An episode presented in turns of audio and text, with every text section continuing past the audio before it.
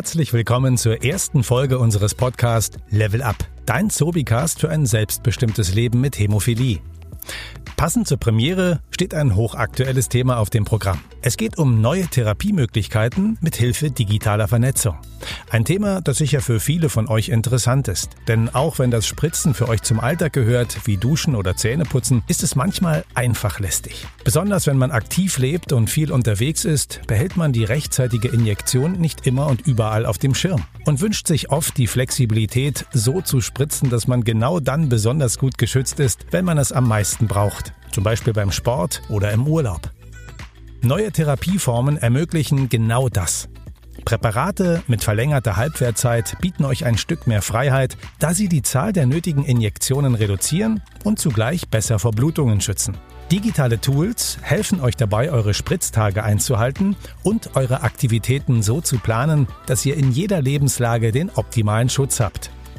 In dieser Sobicast-Folge erfahrt ihr mehr darüber. Zu Gast sind Dr. Med Goldmann, Oberarzt am Universitätsklinikum Bonn für experimentelle Hämatologie und Transfusionsmedizin und Felix aus Freiburg, der euch ein wenig aus seinem Leben mit Hämophilie berichtet.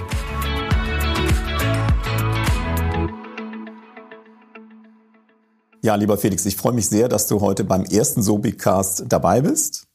Wir wollen über Hämophilietherapie gestern sprechen, bisschen von dir hören, wie war das früher, wie hast du das empfunden, wie haben das deine Eltern so alles gemanagt? Wie war vielleicht die Jugend, die Pubertät bei dir? Und vor allen Dingen, wie empfindest du die Therapie heute? Was hat sich heute vielleicht verbessert, verändert? Und freue mich auf ein sehr spannendes Gespräch.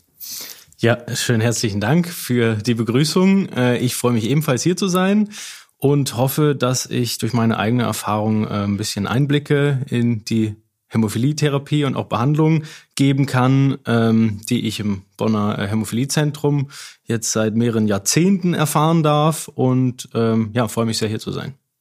Felix, wir kennen uns ja schon relativ lange, was äh, das eigene Alter angeht, schon ich glaube mittlerweile 17 Jahre, da war ich auch noch deutlich jünger, als ich in der Hämophilie angefangen habe und das war einer äh, meiner ersten Kontakte, ihr als Familie aus dem Süden Deutschlands äh, mit einer für mich damals tollen Familienstruktur, einer tollen Therapie, die gemacht wurde. Ihr wart immer, ähm, wirkte für mich immer sehr, sehr vorbildlich. Wie siehst du das, wenn du auf die Historie ähm, zurückguckst ähm, und einfach deine Hämophilie-Zeit als Kind oder in der Jugend mal so rückblickend dir angucken würdest? Als Kind äh, merkt man, dass, dass, dass etwas anders mit einem ist, weil man sich natürlich auch gerade als Kind ähm, immer mit Gleichaltrigen vergleicht und äh, mit seinen Freunden und Freundinnen vergleicht.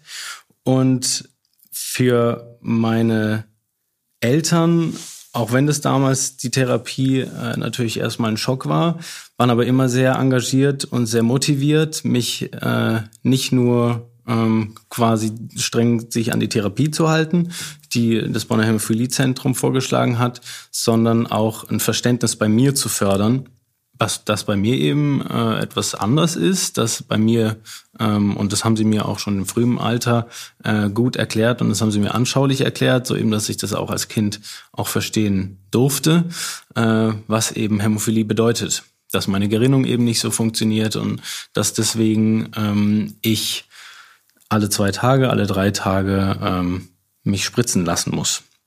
Und ähm, ich auch als Kind schon ein Gespür mit der Hilfe meiner Eltern und der Hilfe der Ärzte Gespür dafür entwickeln konnte, wie viel mir eigentlich durch das Spritzen, durch die Therapie, durch die Prophylaxe äh, gegeben wird.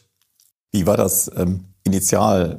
Wann hast du zum ersten Mal ähm, wahrgenommen, dass du vielleicht ähm, etwas anders machen musst als die anderen Kinder, wenn du Sport machen willst, dass es vielleicht doch mal eine Blutung gibt. Ab wann registriert man sowas in der Kindheit? Also ich denke, so viel Vertrauen, wie ich äh, meinen Eltern gegenüber hatte als Kind, das ist eine Sache, ähm, dass man das gesagt bekommt und, und dass man das auch glaubt.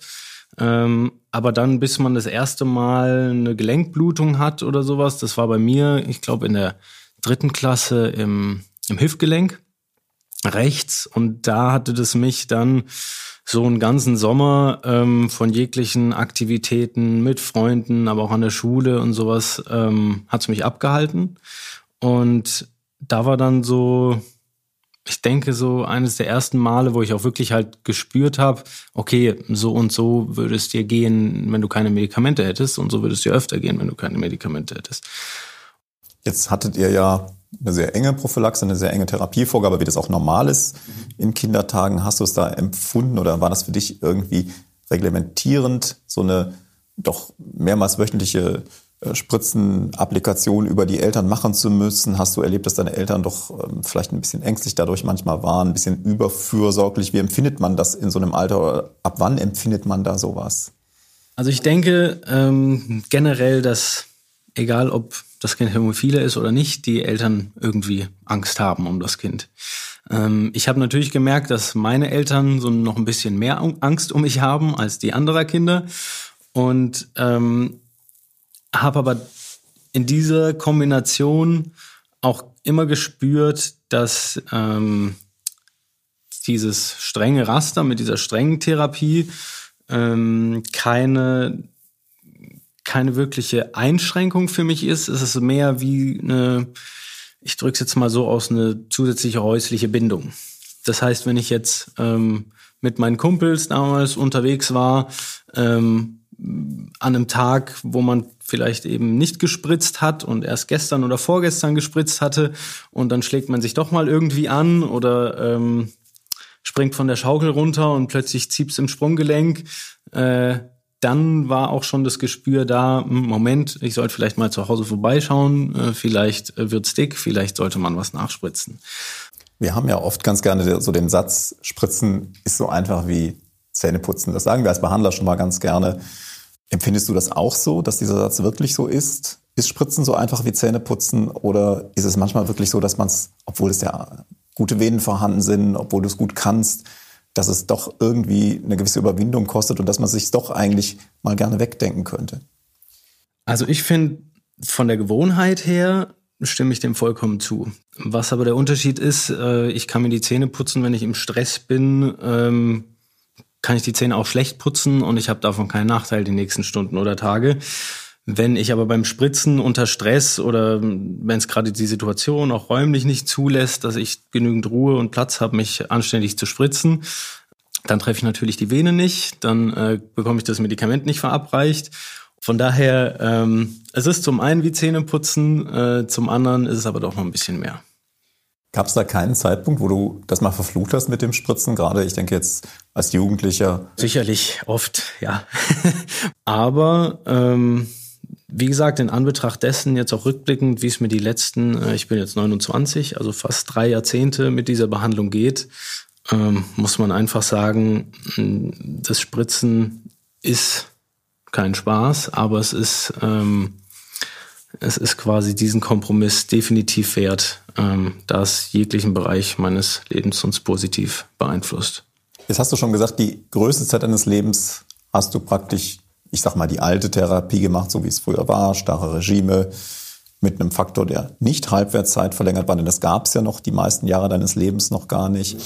Und jetzt haben wir ja praktisch seit circa fünf Jahren solche Faktoren auf dem Markt, die Halbwertszeit verlängert sind. Das heißt, wir haben ja schon oft darüber gesprochen, die länger im Blut bleiben. Man hat höhere Spiegel, man hat entweder noch mehr Protektion oder man muss nicht mehr so oft spritzen.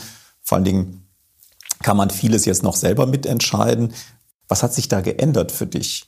Also mit den ersten Medikamenten mit verlängerter Halbwertszeit habe ich plötzlich die Möglichkeit gehabt, aus ähm, diesem doch sehr starren Raster äh, der Substitution ähm, plötzlich ein flexibles Raster, sage ich jetzt mal, zu machen. Das heißt, für mich war es plötzlich ähm, möglich, dass ich gesagt habe, okay, ich, es ist zwar schon ein oder zwei Tage her oder vielleicht schon 36 Stunden her, dass ich mich gespritzt habe. Ähm, jetzt hat aber allerdings gerade haben gerade Freunde angerufen, äh, die wollen eine Wandertour starten und ähm, da möchte ich natürlich trotzdem nicht fehlen. Da hätte ich früher mit den damaligen Medikamenten, mit der damaligen Behandlung, hätte ich noch sagen müssen, ja, nee, heute passt mir leider nicht, weil ich spritze morgen erst wieder und dann mache ich auch Sport. Und heutzutage ähm, kann ich das frei entscheiden. Das heißt, mir ist nicht nur die Selbstbestimmung damit über meinen Tagesverlauf, über meine alltäglichen Aktivitäten damit gegeben, sondern zusätzlich auch die Freiheit, dass ich gar nicht mehr daran denken muss, oh Moment, an welchem Tag hast du gespritzt. Man hat auch diese gedanklichen Sperren weg, die einen sonst mit, ich sage jetzt mal, negativen Gedanken, das sind wichtige Gedanken, aber das sind meist negative Gedanken, ähm, ja, dann eigentlich von den schönen Dingen des Lebens irgendwie ablenkt.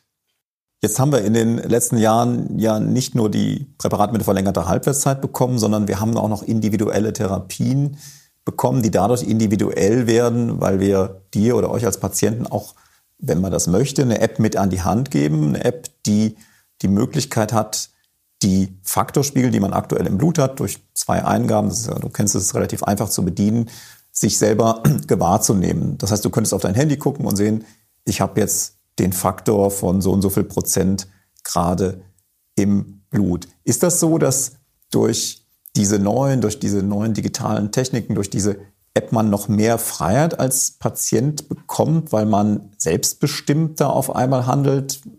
Also aus meiner Sicht trifft es vollkommen zu. Was durch zum Beispiel eine App, ähm, mit der man sieht, ich habe jetzt aktuell noch ungefähr, ähm, auch wenn es nur eine ungefähre Angabe ist, aber äh, mein Faktorspiegel äh, im Blut in Realtime äh, abrufbar, kann ich damit diese ganzen Zweifel etwas zur Seite drängen. Es wird mehr zur eigenen Sache. Das heißt, in dem Moment, wo die Verantwortung ähm, nicht nur beim bei den behandelnden, also in Anführungsstrichen nicht nur bei den behandelnden Ärzten liegt, das liegt sie eigentlich nie, aber gefühlt wird damit die Verantwortung über Zeitpunkt und ähm, äh, ja auch Intensität der Therapie oder der Behandlung von mir selber festgelegt. Und man fühlt sich dadurch auch vielleicht ein bisschen freier, weil diese Abhängigkeiten nicht mehr so da sind, bei jeder Kleinigkeit anrufen zu müssen? Definitiv, ja, definitiv. Also gerade ähm, zum Beispiel im Urlaub oder sowas ähm, oder auch wenn mal eine mehrtägige Aktivität, eine Wandertour oder sowas ist, wenn ich dann ich sage jetzt mal blöd, am ersten Tag der Wanderung doch merke, oh, hier im Knie oder hier im Knöchel, da zieht's und zwickt's, ähm, dann kann ich selber substituieren äh, und wenn es danach weg ist und ich kann die Wandertour weitermachen und alles ist äh, alles ist so super wie davor, dann äh, ja ist das natürlich toll. Urlaub ist ja ein super Stichwort. Äh, kannst du dich noch daran entsinnen, wie das früher war, wenn man mal ein bisschen weiter weggefahren ist? Wie viel Kofferraumvolumen durch Faktor aufgefüllt wurde. Gibt es da noch so Erinnerungen dran und Vergleiche vielleicht zu heute? Also ich habe zu Hause stehen noch den äh, alten Arztkoffer aus Alu, der, wie gesagt, aus Alu eigentlich relativ leicht war für seine Größe, ähm, aber es ist ein richtiger Koffer. Und in diesen Koffer haben damals, wenn ich überlege, für einen Urlaub von zwei, drei Wochen ähm, ja, die Konzentrate gerade so reingepasst, beziehungsweise wurden dann auch noch in andere, in andere Gepäckstücke äh, verteilt. Und ich habe gerade ähm, letztes Jahr, als ich äh, in den USA war, in Kalifornien und äh, mir auch so einen äh, lang ersehnten Traum von einem längeren Urlaub dort plus Besuch im äh, Yosemite Nationalpark erfüllt. Und da war Gepäck natürlich äh, doch ein Thema. Und da ist mir klar geworden, ähm, wie gesagt, zum einen durch die, durch die, durch die höheren Einheiten pro Medikament, aber auch die, ähm, quasi die geringere Menge, die ich bei den neuen Medikamenten habe, ähm, an Flüssigkeit und äh, gleichzeitig auch, muss man ja auch dazu sagen, diese, die Schnellaufziehsets, die es damals auch noch nicht gab, konnte ich, ja, mit einem größeren Rucksack, ähm, da auch durch den Nationalpark wandern und ähm, es ist wie gesagt der, der große Koffer, der steht jetzt seit langem bei mir daheim. Glaubst du, dass wir als Behandler uns manchmal da vielleicht zu wenig in den Patienten reinversetzen? Wir diskutieren oft darum, ist es wirklich notwendig, größere Dosiereinheiten zu haben? Ist das nicht nur ein reiner Bequemlichkeitsfaktor oder sagst du, nee, das ist schon doch wirklich eine gewisse Lebensqualität, weil du hast jetzt von der weiten Reise berichtet. Äh, macht das schon was aus? Also es macht für mich sehr, sehr viel aus, ähm, beziehungsweise dieser Unterschied habe ich genügend dabei, dass es mir gerade so reicht, wenn wirklich was Schlimmes passiert, oder habe ich so viel dabei, dass ich mir keine Sorgen machen muss, also dass alles passieren kann, egal wie schlimm, egal wie gravierend die Verletzung ist, sage ich jetzt mal, und ich bin trotzdem abgesichert. Es ist ein Unterschied wie Tag und Nacht. Felix, jetzt haben wir ja über die neuen Präparate mit den verlängerten Halbwertszeiten gesprochen, die Vorteile damit, die du in der Benutzung dieser Präparate siehst. Und jetzt haben wir ja noch was Neues. Wir haben ja Apps, die wir den Patienten geben, wie zum Beispiel die Florio-App, die du benutzt, damit die Patienten selber ihre Faktorspiegel sehen können, damit die Patienten viel mehr in die Therapie mit einbezogen werden, weil sie einfach zu jeder Zeit wissen, wo liegt mein Spiegel. Und wenn dann Aktivitäten kommen, die vielleicht ungeplant waren, man auch mal kurz auf die App guckt und überlegt, reicht mein Spiegel noch aus oder muss ich vielleicht noch nachsubstituieren oder man hat ein kleines Trauma gehabt und guckt nochmal, wie hoch liege ich. Denn du kennst das ja alles, du benutzt das ja auch alles schon. Ist das ein großer Sprung jetzt für dich, wenn du jetzt mal zurückguckst, Jugend, Kindheit, wie war das so? Und sagst du, das ist jetzt schon etwas, das möchte ich nicht mehr missen? Oder sagst du, das ist alles nice to have sozusagen, aber ich könnte es auch wieder anders machen? Nee, also ehrlich gesagt äh, könnte ich mir meinen Lebensstil, ähm, da ich sehr aktiv bin, mehrmals die Woche Sport mache und gleichzeitig aber trotzdem noch einem normalen Arbeitsalltag äh, nachgehe, wie das jeder andere normale Mensch auch macht, äh, könnte ich mir, glaube ich, mein Leben gar nicht vorstellen mit alten Präparaten und ohne die App und ohne auch die, das Wissen und ähm, die Kommunikation mit den Ärzten, die es eben heutzutage gibt. Ja, ich muss mich noch bedanken. Ich fand das jetzt ein sehr ehrliches ähm, Interview, was auch uns als Behandler und ich hoffe auch dem Zuhörer mal so ein bisschen in den Einblick ähm, eines Leben mit Hämophilie gibt und ähm, bedanke mich vielmals bei dir, dass du hier heute mitgewirkt hast. Sehr gern, sehr gern. Freue mich sehr, dass ich hier sein durfte und ähm, ja, hoffe, äh, man konnte was Interessantes erfahren. Vielen Dank. Das waren jetzt ganz schön viele Infos auf einmal. Hier nochmal das Wichtigste für euch zusammengefasst. Es ist möglich, die Hämophilie-Therapie individueller zu gestalten und auf eure ganz persönlichen Bedürfnisse und Aktivitäten anzupassen. Das funktioniert über eine innovative Kombi aus zwei Elementen. Erstens gibt es neue Präparate mit verlängerter Halbwertzeit. Die bewirken, dass ihr seltener spritzen müsst und zudem besser vor Blutungen geschützt seid. Zweitens kann euch eine App wie Florio mit vielen nützlichen Funktionen enorm entlasten. Sie liefert unter anderem Echtzeitinfos über eure Faktorkonzentration, gibt Einblicke in wichtige Ereignisse wie Schmerzen oder Injektionen und erleichtert euch so die Planung eurer Aktivitäten. Bevor wir uns bis zur nächsten Folge von Level Up von dir verabschieden, möchten wir dir abschließend noch eine Antwort auf eine vielgestellte Frage mitgeben. Wie kann ich Menschen mit Hämophilie unterstützen? Die Antwort ist einfach, ganz individuell. Am einfachsten ist es, du fragst Menschen mit Hämophilie, wie du sie am besten unterstützen kannst. An Spritzen erinnern, beim Spritzen helfen, die Therapie dokumentieren oder motivieren und Rückhalt geben. Die Unterstützung von außen kann individuell an die Bedürfnisse und Anforderungen des Einzelnen angepasst werden und dann passt sie perfekt. Wenn du mehr zum selbstbestimmten Leben mit Hämophilie erfahren willst, dann besuche unsere Liberate Life Community unter www.liberatelife.de. Unter diesem Namen findest du uns auch bei Facebook, Instagram und YouTube, wo wir regelmäßig Inhalte veröffentlichen. Natürlich freuen wir uns auch, wenn du Feedback oder Themenvorschläge für unseren Sobicast hast. Maile sie uns einfach an llcommunity@sobi.com. Wir freuen uns, wenn du auch bei der nächsten Folge wieder einschaltest und sagen Tschüss und bis bald.